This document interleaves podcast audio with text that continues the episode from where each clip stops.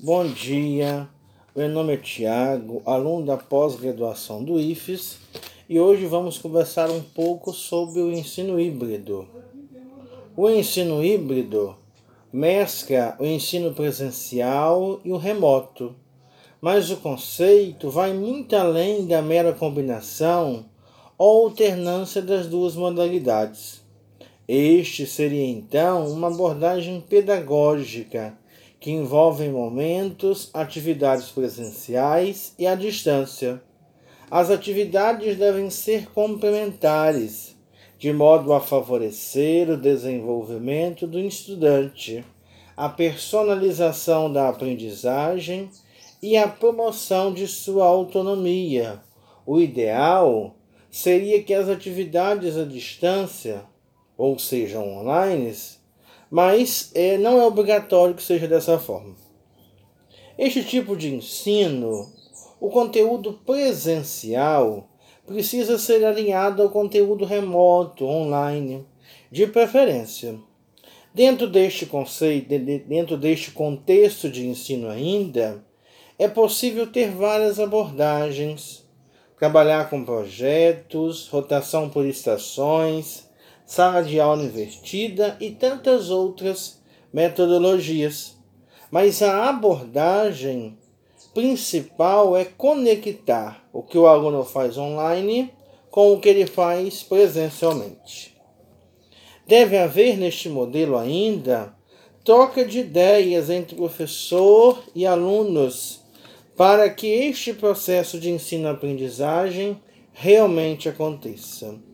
O docente deve ver neste tipo de ensino a oportunidade para discutir e aprimorar o currículo como um espaço-tempo de criação didática e de conteúdos de maneira permanente. Mas é claro que este modelo de ensino tem vantagens e desvantagens.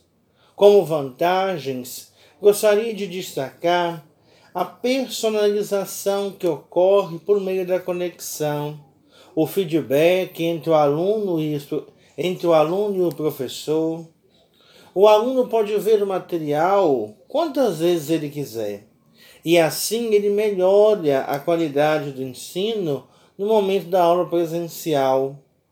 E junta-se com este modelo o melhor dos dois mundos, presencial e online. Mas claro que existem também as desvantagens.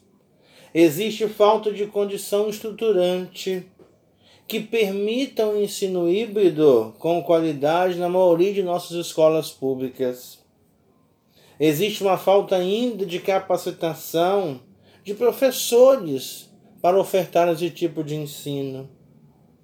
E o principal ou a principal desvantagem ou dificuldade, a situação socioeconômica da maioria de nossos alunos não permitem de forma concreta a realização com qualidade deste tipo de ensino.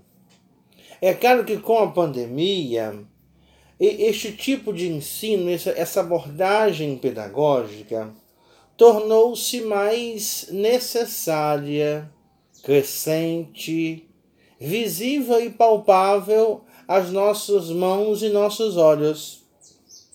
Porque, claro que ela busca valorizar o protagonismo dos estudantes, oferecendo a autonomia, o desenvolvimento do aprendizado colaborativo entre os alunos.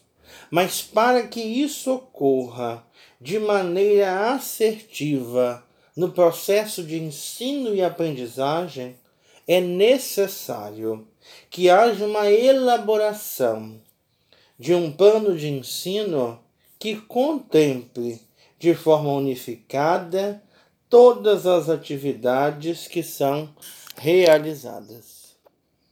Agradeço a todos pela atenção.